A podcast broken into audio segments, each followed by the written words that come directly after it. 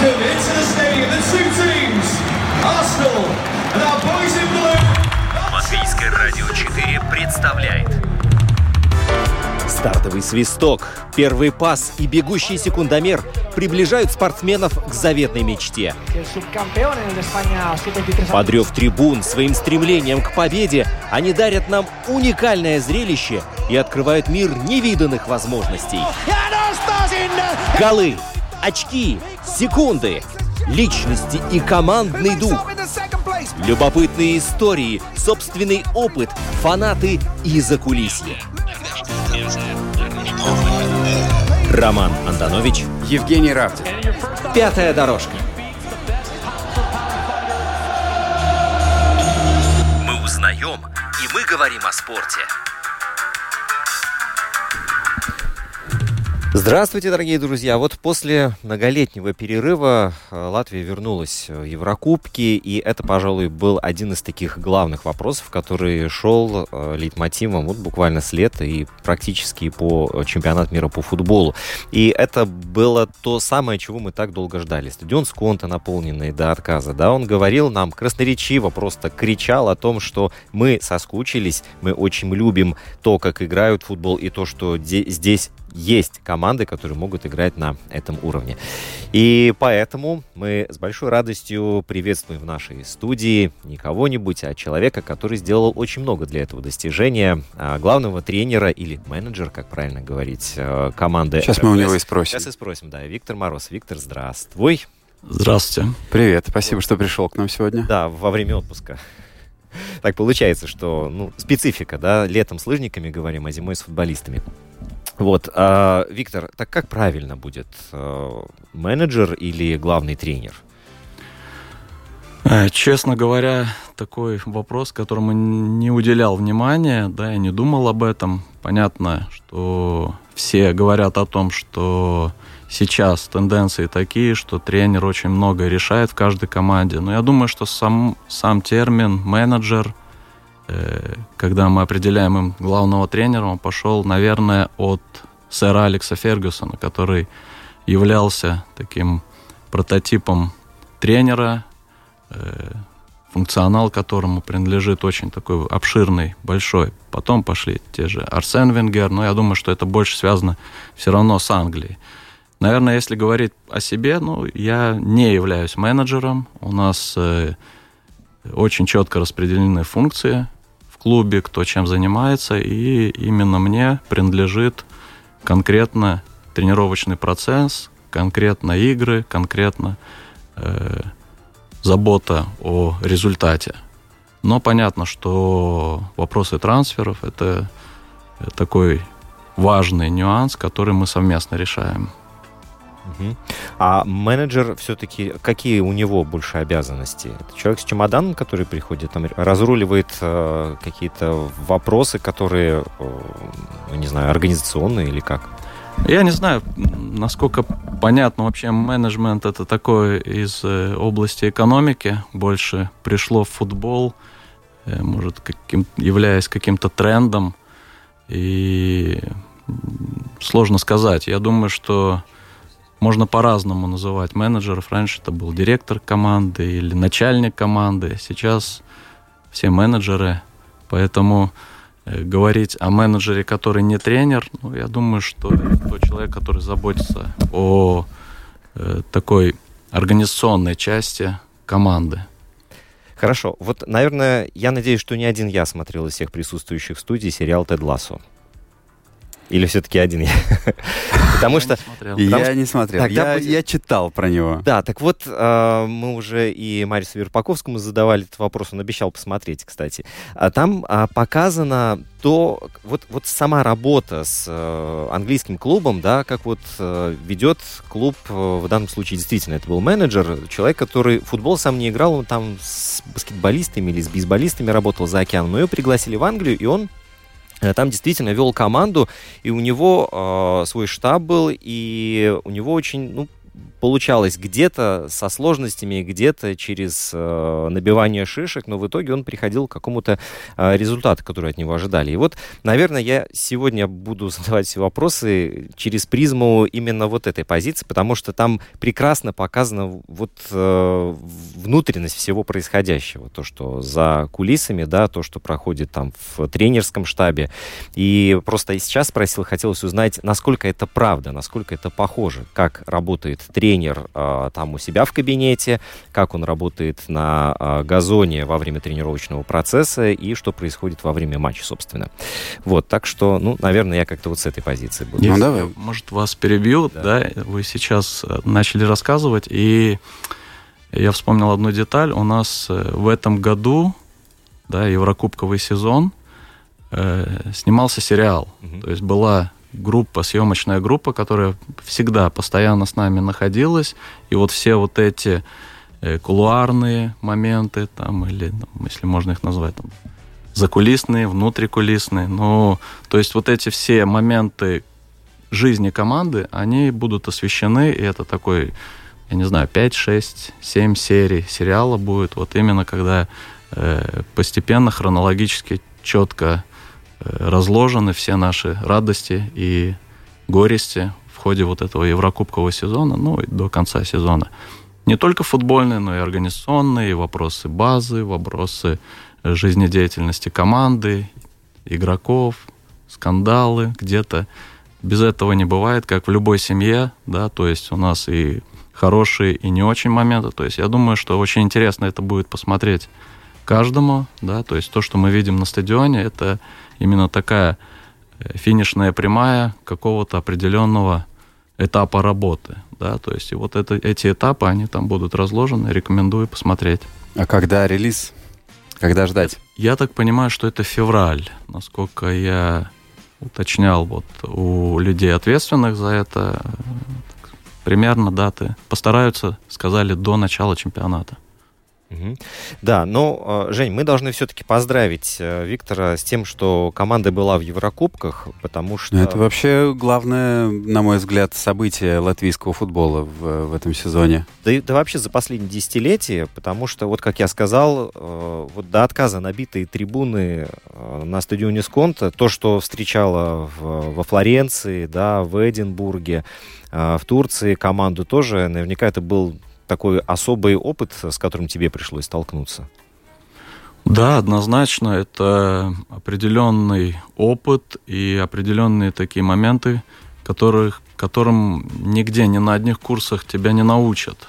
Да? То есть э, ты сталкиваешься с такими ситуациями, которые даже особо не спросить ни у кого, ни у метров, нашего футбола, потому что ну, если кто-то и бывал, то это ну, совсем единицы. Таких. Приведи пример, пожалуйста. Ну, примеров очень много. Во-первых, никогда ни одна латвийская команда не играла за сезон 52 игры. Причем, как мы знаем, у нас сезон он ну, недостаточно продолжительный. Из-за погодных условий мы начинаем в марте да, и заканчиваем чемпионат уже в ноябре. Плюс есть игры сборных, такие паузы. То есть мы за этот отрезок провели 52 игры. Это ну, достаточно большой отрезок. То есть, э, во-первых, возникают вопросы реабилитации, да, то есть игроки э, попадают в ситуации, когда мы играем на выезде в Шотландии, на следующий день мы возвращаемся на самолете домой. Один день у нас есть подготовки, и мы уже играем игру чемпионата, причем важную игру как подойти, как провести ротацию, как игроков мотивировать, потому что одно дело, они только что играли при 17-18 тысяч зрителей, а тут им играть на синтетике, поле, которое там огорожено забором. Понятно, что все прекрасно понимают, что каждый матч, он очень важен, но все равно под, на подкорке это где-то сидит, да, то есть, э, поэтому очень таких моментов в этом году было много. Однозначно это опыт. Важно очень правильно им воспользоваться в будущем. Ну, смотри, вот было много моментов, когда м, приходилось на ощупь, да, как-то идти, потому что не у кого спросить, не у кого подсмотреть.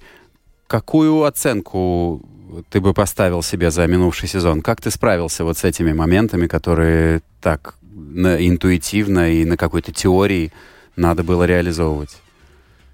Сложно сказать про оценку. Э, я не могу сказать э, конкретно какой-то балл себе выставить за это. Ну, я бы не хотел говорить вообще о себе, может быть, больше о нашей командной работе. И если говорить э, о руководстве команды, так это, наверное, тренерский штаб, плюс люди, которые рядом находились с командой и держали руку на пульсе. Однозначно были моменты, которые мы можем стопроцентно занести себе в актив, такие моменты, где мы очень здорово готовились к сопернику, и очень здорово нам удавались все моменты конкрет, в конкретных матчах. Ну, где-то однозначно мы не доработали, не прочувствовали, э, не, неправильно оценили ситуацию или функционал кого-то из футболистов, да, ну, всегда проще говорить и бить себя в грудь, когда ты добиваешься хорошего результата, что ты все правильно сделал. Но когда результат уже не очень хороший, тогда ты начинаешь копаться, да, то есть что же было не так. Но мы сторонники того, что даже в тех матчах, где нам удавалось результат добиться, мы стараемся абстрагироваться от этого, потому что на поле все может происходить, и, возможно, где-то повезло, где-то соперник недооценил или там друг, другие моменты, но ошибки, они есть всегда. Важно э, ну, все время быть в таком в ритме, да, в, в понимании, да, в тонусе, не, не заноситься. Поэтому э, средний балл, наверное, какой-то, если вывести из тех с максимальных и минимальных оценок, ну, наверное, так, потому что всегда хочется большего. А вот э, Виктор э, Мороз образца декабря 2021 и Виктор Мороз образца декабря 2022 года. Насколько велика разница? Разницу я могу только так э, понять, если начну задумываться об ощущениях. Да? То есть тогда эта команда чемпион, это команда обладатель кубка. Впервые, чемпиона впервые э, в истории команда РФС становится чемпионом. И какие мысли на будущий сезон? Мы говорим о том, что нам очень удался ну, предыдущий сезон. Да, мы стали чемпионами, мы выиграли, мы в Еврокубках здорово э, сыграли, где оступились против команды очень сильный Гент, бельгийский, и прошли два раунда, и а, прошли вице-чемпиона Венгрии. Что может быть лучше? Да, какой следующий шаг? Что мы мож... Как можно следующий сезон провести лучше? Казалось бы, нам ну, вообще непонятно, как будто бы лучше не может быть. Да? Но готовимся тому, чтобы повторить наш успех. И так, э, честно говоря, про групповой этап Еврокубков не думали. Не думали, как-то особо это не верилось, и казалось, что это где-то там далеко. И вот я уже рассказывал где-то такую историю. Мы с сыном поехали э, в, э, в Италию, два матча серии А посмотреть, и вот ты видишь Аталанта, да, полный стадион, Милан, полный Сан-Сиро, да, и вот эта атмосфера, и там тренер, там, Аталанта, там, Тамперини играет против Ромы, Мауриньо, эти вот менеджеры, наверное, да. да. И, ну, и ты смотришь, и я сын, а он болельщик футбола, любитель футбола, сам играет, ну, вот как здорово вот в такой ситуации вот там быть на их месте. И он так закинул, ну вот выйдете в групповой этап, ну, будешь тоже там. Ну, а, особо, абсолютно даже не верил, так посмеялся, да, и только вот уже после того, как прошли Линфилд, оказались там, вот вспомнили вот эти вот э, разговоры. Э, то есть э, могу сказать, что на тот момент мы об этом не думали. Сейчас уже, если сравнивать, возвращаться к тому, как что сравнивать меня с предыдущим собой, э, я абсолютно точно понимаю, что то, чего мы добились в этом году в плане Еврокубков, это однозначно э, заслуга в том числе и прошлого года. То есть мы стали чемпионами, да, мы понимали, что мы способны на следующий шаг, ну и понятно, что сетки чемпионской э, попасть в групповой этап Еврокубков намного проще. Да, поэтому я бы брал бы вот э, след, предыдущий год как э, такую первую ступень к тому, чтобы сегодня, уже в этом году, добиться вот этого результата. Ну и глядя на результаты Верслиги, а, вот возникает первый вопрос такой. А ты рад, что клуб, в котором начиналась твоя карьера, стал чемпионом? А, я думаю, что, во-первых, это уже совсем другой клуб, да, это клуб из э, моего города, ну, моего такого дебютного города. Э, если говорить о том, рад ли я, что Валмера стала чемпионом именно с такой точки зрения, ну, я об этом даже не думал, и это так давно было, поэтому точно такой радости я не испытываю. Еще за Валмеру не болел в течение сезона. Это могу сказать точно. Да, ну вот э, насыщенность календаря, вот эти 50 с лишним игр, которые были упомянуты, совершенно ненормальная цифра, это однозначно сказалось на а, третьем месте в Вирслиге, да?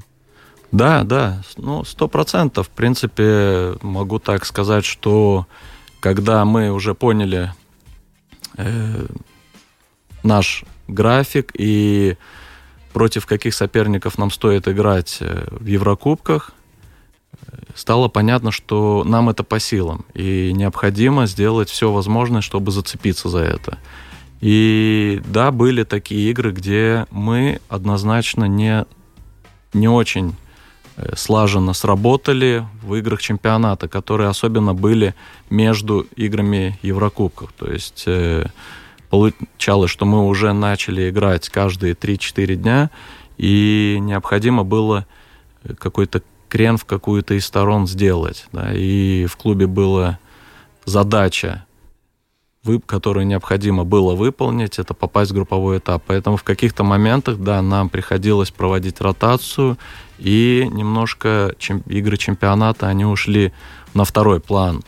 Это но я могу сказать, что это может быть только в головах э, наших, руководства, да, но ни в коем случае мы это не, не доносили до игроков, и э, понятно было, что мы, как команда чемпион, мы хотим максимум сделать также в чемпионате. Но, к сожалению, э, на два, на три фронта, поскольку Кубок тоже до последнего был, мы были командой, которая там участвовала, но да, селенок нам там не хватило. Да, ну кубок это отдельная история, да. А я вот коротко, уважаемый радиослушатель, есть возможность задать вопрос главному тренеру команды РФС а, Виктору Морозу. 28 04 04 24, это WhatsApp, пишите нам туда. 28 04 04 24 или же на нашей домашней странице lr4.lv, там кнопка «Написать в студию», сообщение придет к нам на монитор. Я хотел спросить, э, учитывая все это, учитывая то, что вам где-то не хватило сил, где-то пришлось жертвовать чемпионатом, э, селекцию к новому сезону вы проводите с учетом того, что вы можете выйти в групповой этап, то есть вам нужна более длинная скамейка, более глубокий состав. Это заложено в вашей работе?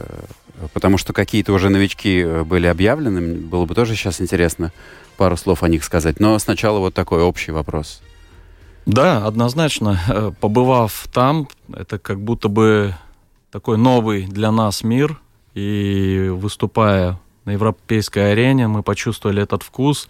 Конечно, нам хочется там снова оказаться. Мы понимаем, что это совсем непросто. И так, если взять э, Еврокубковый сезон следующего года, мы понимаем, что это плюс-минус. Нам нужно э, так условно пройти Линфилд на первой стадии, вторая Хартс, Башакшехир и Фиорентина. То есть это, грубо говоря, вот э, такая сетка.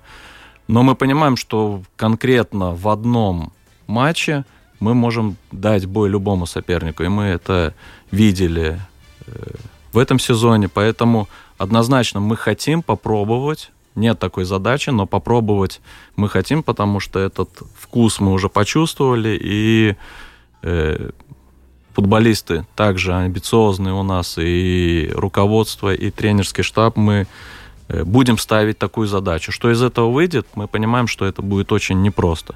Что касается селекции, то мы э, каждый год мы хотим нашу команду сделать сильнее. да, то есть и предыдущие годы где-то мы теряли игроков, и вот и прошлый год так получилось, что несколько ключевых игроков нас покинули. И в этом году мы уже так э, нашу трансферную работу мы начали уже даже, в принципе, до окончания сезона. С некоторыми игроками уже была предварительная договоренность, кое, с, с кем мы держали э, ситуацию под контролем и были готовы реагировать, когда это будет необходимо. Поэтому, э, к сожалению, некоторые игроки покинули нашу команду. То есть в ходе сезона у нас что-то не получилось, они не оправдали доверие, или мы, как тренера, не смогли раскрыть их полный потенциал. Но идея, она главная, как сделать команду сильнее. Да, можно где-то ошибиться, но важно идти по этому пути. Но за последние несколько дней э, клуб объявил, что возвращается к вам э, Савальнекс, игрок сборной Латвии. Э, переходит к вам Марцис Ошс, тоже потенциальный игрок сборной Латвии. И Янис Икаунекс возвращается из Финляндии, а это третий лучший футболист по итогам года э, среди латвийских. И вообще один из э, лидеров сборной Латвии. Наверное, вас стоит поздравить с таким трансфером. Расскажи, как, как он произошел и как было ли тяжело договариваться с э, э, Янисом, убеждать его возвращаться в Латвию, в то время как он уже как бы в более сильном чемпионате, откуда, видимо, больше шансов есть уехать э, куда-то за границу. Мы и Янка, и Сава, ну, Робчик, Саулникс, э, это игроки, которые уже были у нас. Мы вместе работали, мы хорошо знаем друг друга, я знаю их возможности, они знают наши требования, нам абсолютно комфортно работалось. Э, что касается Янки, мы очень хотели его взять уже перед Еврокубковым сезоном. То есть э, мы вели переговоры, у нас была договоренность с, с игроком, но с клубом мы не смогли договориться. Э, мы хотели усилить эту позицию, и Янка это была такая первая опция усиления. Э, поэтому говорить о том, что это произошло очень быстро, я бы не стал. То есть э, мы ждали этот трансфер и были готовы этому объединению. Однозначно это усиление, на наш взгляд, и мы все прекрасно знаем возможности этого футболиста. И с нетерпением ждем, когда он начнет проявлять себя именно в нашей команде. Что касается Саулнякса, то Робчик долгие годы играл э, в нашей команде и даже был капитаном. То есть это для нас очень важная фигура, и благодаря во многом, благодаря ему мы стали чемпионами в прошлом году. Мы не хотели его потерять по окончании предыдущего сезона. Но так произошло, что у него закончился контракт, и предложение из Лепой, оно было более э, приемлемое для него, так сказать, и поэтому наши пути разошлись. Но я очень рад, что ситуация так сложилась, что мы снова объединяем наши усилия, да, и Робчик возвращается в нашу команду. Марцис, мы все прекрасно знаем его уровень. Это игрок, который в свое время играл в Швейцарии, и это не какая-то вспышка была, а достаточно долгий период. Игрок сборной, в том числе, э, может быть, не совсем удачный период в «Спартаке» последнее время у него был, да, но мы э, верим в то, что сможем помочь ему набрать кондиции, стать игроком полноценным состава, и тогда уже рассчитывать на его помощь в достижении результата предпосылки к этому есть, и поэтому решение было принято такое, чтобы привлечь его.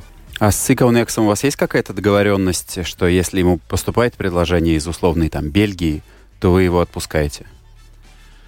А, я деталей таких не знаю, но насколько мне известно, до определенного момента есть такой пункт, если предложение будет, ну, грубо говоря, до начала чемпионата или там до кон- конкретной даты в январе, да, только так. В остальном же нет. Я думаю, что прописана не определенная сумма отступных, да, в остальном это полноценный игрок нашего клуба. А, чтобы было понятно слушателям, вот трансферная политика команды, она не останавливается ни на секунду. То есть э, работа идет и 1 января, и 24 июня, чтобы не было так, э, что нам нужно выбирать игрока, а кого брать, откуда брать, э, непонятно. То есть все время есть какая-то группа людей, которая следит за каким-то определенным кругом футболистов. Да? Вот как это происходит? Принципе, за вообще за трансферы у нас отвечают э, генеральный директор Марис Верпаковский и спортивный директор Александр Усов.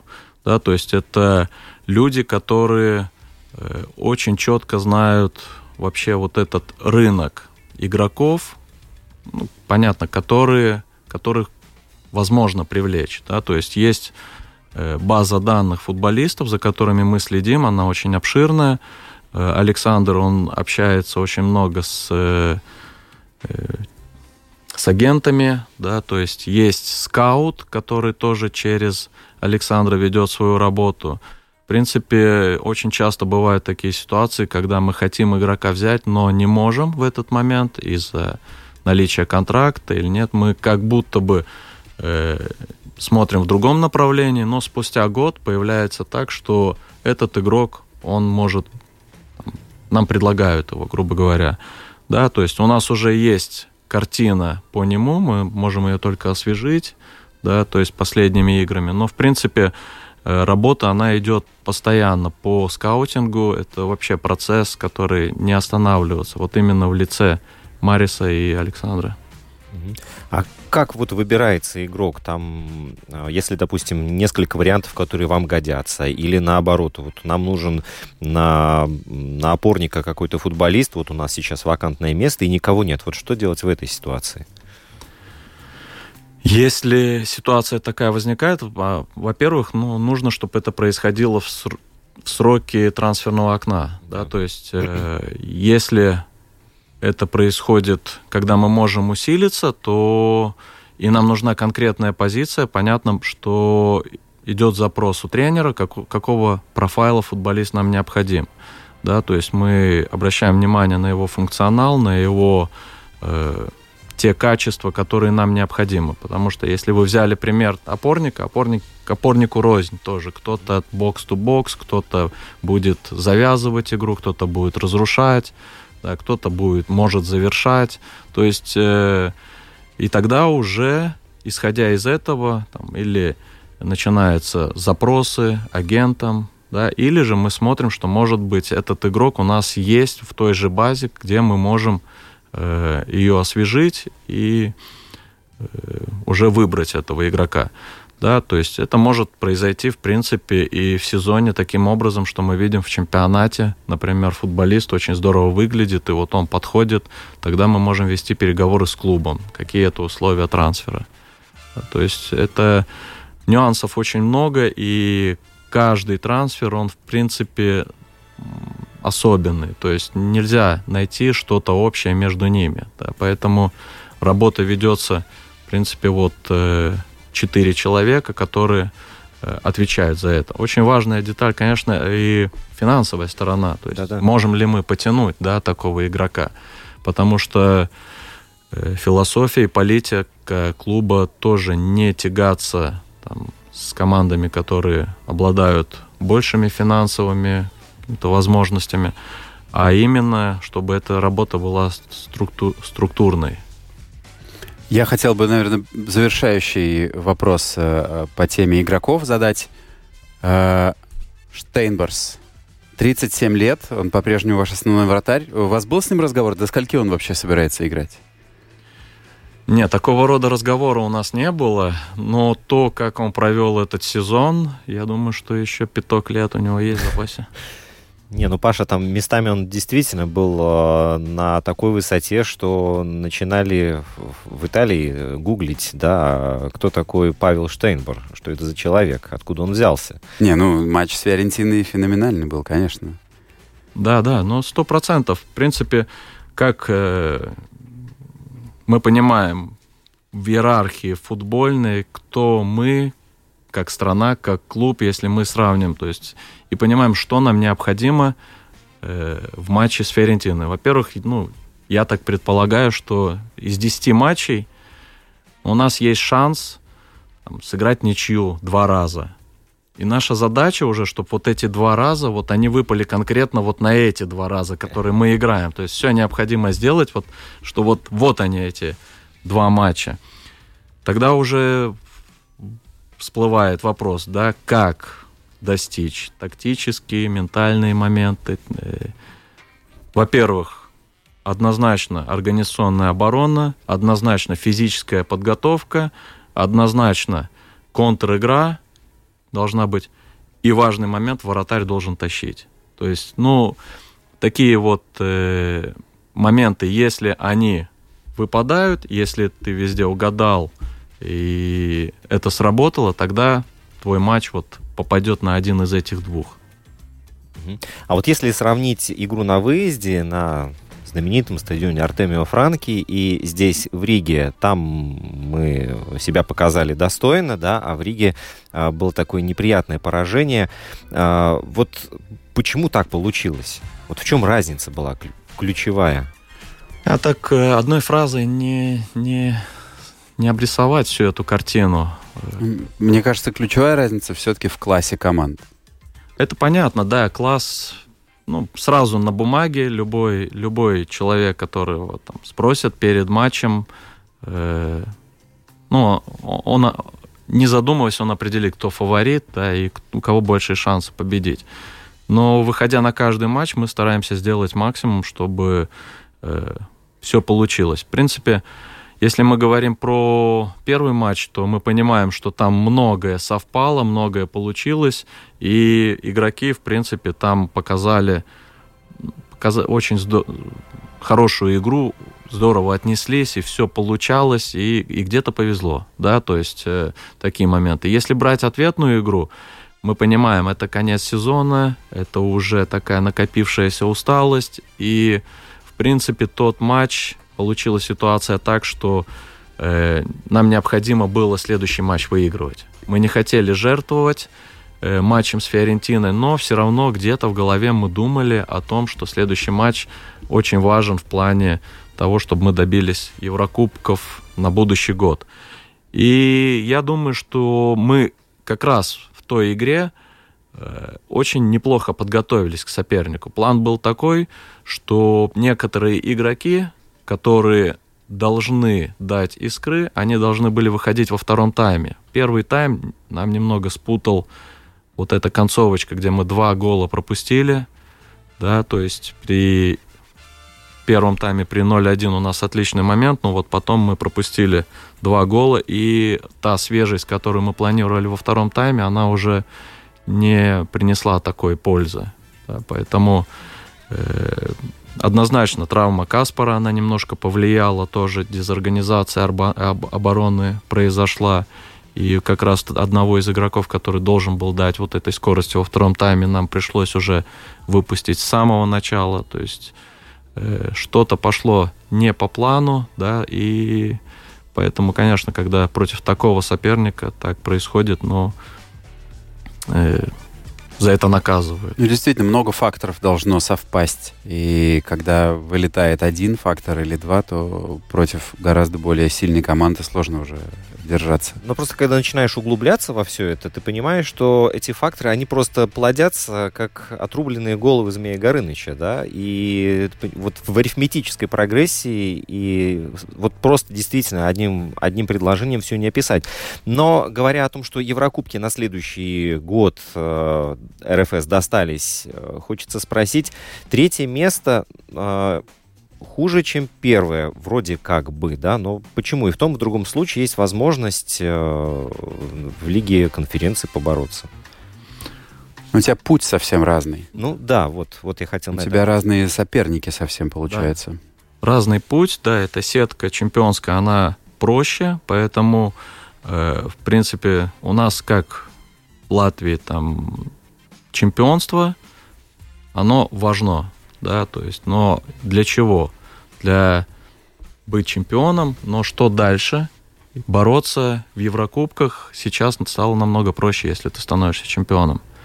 Поэтому, э, если брать так отрезок два года, то и есть желание попасть в групповой этап Еврокубков, то, наверное, необходимо становиться чемпионом. А насколько сильно ёкнуло сердце, когда Ауда взяла Кубок Латвии?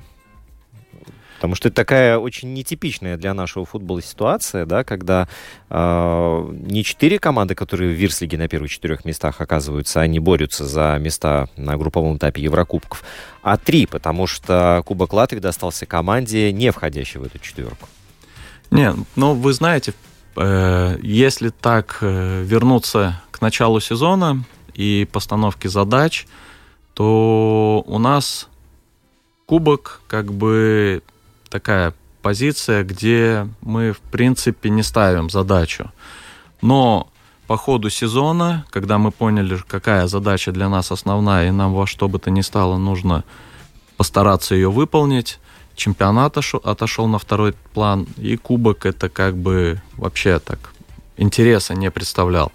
Но потом уже подходя к финалу, но мы в то же время тренера, для нас очень важно понимать, что мы всегда голодны, и мы хотим, чтобы игроки точно так же действовали. И невозможно, если ты тренер э, где-то э, ну, не обманываешь, но игроки чувствуют, что где-то какое-то лицемерие, и поэтому я могу однозначно точно сказать, что мы в каждом матче ставим максимальные задачи, в том числе и кубок. Ну и надо понимать, что все-таки какой бы то ни был, но кубок это трофей, и мы хотим завоевывать эти трофеи, поэтому мы все равно шли в финал, ну, в кубке мы могли делать определенную ротацию, да, мы добрались до финала, и в финале мы хотели победить. Ситуация была такая, что э, третье место, да, оно дает Еврокубки, четвертое уже нет.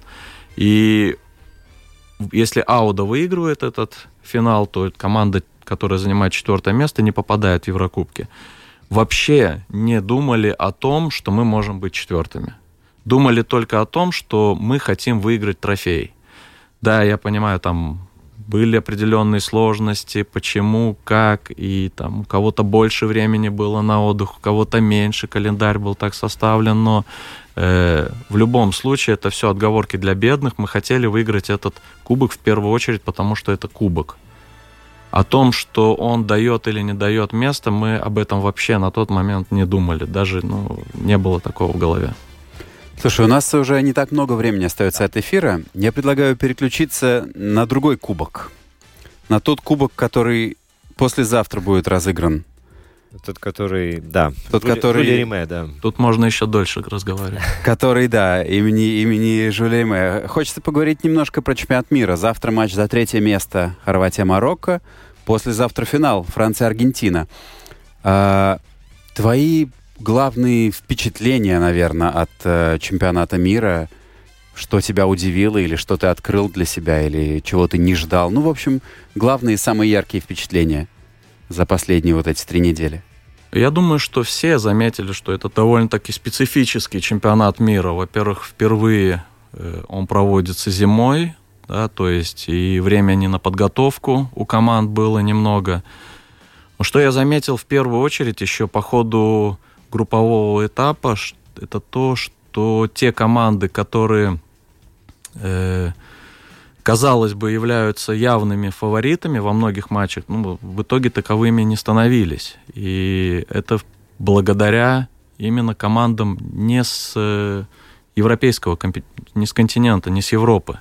Да, то есть очень много сюрпризов мы видели от азиатских команд, от африканских команд, то есть мы от э, команд с Америки, да, то есть, э, в принципе, это так довольно-таки удивило. Это в первую очередь это говорило о том, что какой-то уровень, он немножко выровнялся, да, и те команды, которые разочаровали, они, в принципе, в основном с Европы. Может быть, ты просто больше ждешь от них э, в самом турнире, и наступает некоторое разочарование.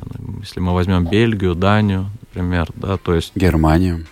Германия, я думаю, что если смотреть с точки зрения э, такой тренерской, тактической, мне, в принципе, Германия очень интересна была. Я очень Э, с интересом слежу за работой Флика и еще с его работой в, Германии, в Баварии и в сборной. Я не думаю, что Германия, в принципе, по футболу, она где-то выглядела плохо. То есть даже в тех же матчах против Испании, понятно, там такой топ-матч, один из лучших на этом турнире, на мой взгляд, матчей был. Ну вот э, какие-то эпизоды, какие-то моменты против Японии, ну вот подвели команду. Но, в принципе, чемпионат, он для болельщиков он интересен, но такую со своей позиции как тренерской какую-то деталь я заметил, что европейские команды, они очень академичны на этом чемпионате. То есть они здорово играют позиционный футбол, они доходят до последней трети, но вот не хватает какой-то искры. То есть, Голода, может, этого не хватает? Вот чего-то не хватает. Почему-то командам с других континентов, да, то есть у них есть это. Та же Австралия, ну, не обладая такими э, доста- очень сильными футболистами, но этот, эта искра, этот голод был заметен, и это помогло им выйти из группы. Япония, тут э, уже много было сказано. Марокко однозначно это открытие этого турнира. То есть э, э, нет прессинга очень мало команд играют прессинг. В принципе, это лучшие прессингующие команды этого турнира это Испания и Германия, на мой взгляд. Они не проходят дальше. То есть, значит, что-то другое приносит результат, и мы это видим, в принципе, на том, какие команды выходят э, в плей-офф. Это более контратакующие команды. То есть скорость развить в последней трети, когда ты играешь против насыщенной обороны очень сложно. И команды это используют именно в контратакующей игре. Может быть, э, это связано с тем, что действительно времени не хватило, чтобы вот э, атакующую игру поставить тренерам. Ну вот э, это то, что так бросается в глаза. Но э, есть, есть такая тенденция, что крупные турниры обычно задают э, курс развитие, фут... ну не развитие, как бы задают моду, скажем так, на стиль игры, на тактику э, на ближайшие там 2-3 года. Э, ты видишь, э, что вот этот акцент на, может быть, оборону низким блоком и на контратакующую игру, он скажется на том, как будут играть в Европе, может быть, на том, как будете играть вы? Я так не думаю. Я думаю, что здесь наоборот идет. Мы, в принципе, видим Францию в финале. Очень сильную, очень прагматичную команду. Э, плюс-минус это та же Франция, что мы видели в 2018 году, которая стала чемпионом. Да, нет Канте, нет Пагба, но удачно меняют их другие игроки. И, возможно, в чем-то даже лучше это все становится. Э, Марокко. Очень много говорилось про Марокко. Э, если мы так возьмем, то какие-то параллели провести можно с европейским футболом Атлетика. Да, Атлетика Мадрид, да, то есть э, плюс-минус мы это видели. Почему-то мне кажется, что наоборот, э, именно из клубного футбола берутся какие-то идеи. Может быть, э, не конкретно все чемпионаты мы возьмем. Но вот этот из-за нехватки времени и по каким-то моментам мы это видим. Но я думаю, что, в принципе, сам европейский футбол, уровень Лиги чемпионов, плей-офф, он, наверное, повыше. То есть там клубы, э, им проще собрать команду, им проще игроков иметь. Да? То есть если мы, грубо говоря, там, не знаю, Бразилия, вот они играли, у них э, четыре защитника играют в линию, да, то есть нет того Дани Алвиша, который был э, в свои лучшие годы в лучшей форме. Но ему да? побольше лет, чем Штейнбурсу все-таки. Даже так, вот, ну, видим. То есть в клубе бы нашли, да, Манчестер Сити, нашли бы игрока, который нужен вот такой. Здесь уже как бы даже мы видим, что есть проблемы у топовых сборных э, такого рода. Поэтому я думаю, что, в принципе, уровень э, клубного чемпионата, клубной лиги чемпионов, он, наверное, все-таки повыше. Ну и в первую очередь из-за того, что времени больше. Еще есть один момент, на который всегда стоит обращать внимание. Ну, вот, э, держать Википедию у себя открытую под рукой, потому что вроде бы как бы, ну, сборная Марокко, ну, она открытие, да. Но если мы посмотрим на, На а, состав. на состав, да, где играют эти ребята, то как бы э, та же самая сборная Бельгии против них условно, да, или Германия, или Англия, они не удивятся, потому что все обнимаются и, здра... и, и здороваются. Ну, как дела прошли последние две недели, не виделись, да. Вот, э, то есть все друг друга прекрасно знают. Вот, и в этом плане может быть действительно такой сюрприз и себя может представлять только разве что там сборная Канады, да, или сборная Австралии, или сборная Японии. Да, но если вы возьмете сборную Японии, она тоже укомплектована Ну да, да, да. игроками из европейских чемпионатов. Там тоже э, это уже не та Япония, которую мы видели там, предыдущие там, годы, ну, там, может быть, десятилетия назад, когда там, были 3-4 игрока, да, то есть сейчас это достаточно высокого уровня футболисты, выступающие в хороших клубах. Да, то есть уже имея в наличии вот этих игроков, тут уже однозначно шляпу снимаю перед этими тренерами, которые умеют, э, во-первых, понять их силу, э, в первую очередь, что это сильные да, игроки, но там есть определенные моменты, ограничивающие факторы какие-то. И то есть вот эту нишу занять и уже э, с этими игроками добиться результата. Поэтому э, то, что показало Марокко в полуфинале против Франции, ну, это, для меня это не было откровением, но э, что мы слышали про Марокко? Это автобус, да, контр-игра. Тут они показали, что, во-первых, это не можно называть автобусом, но это очень организованный автобус. То есть это организованная оборона, и когда нужно атаковать, они очень разнообразны и тактически грамотно они это делают. Я думаю, что Франция в игре с Марокко в обороне играла хуже, чем Марокко на протяжении э, чемпионата. Ну, если мы не берем последний матч, где у них проблемы с игроками тоже были.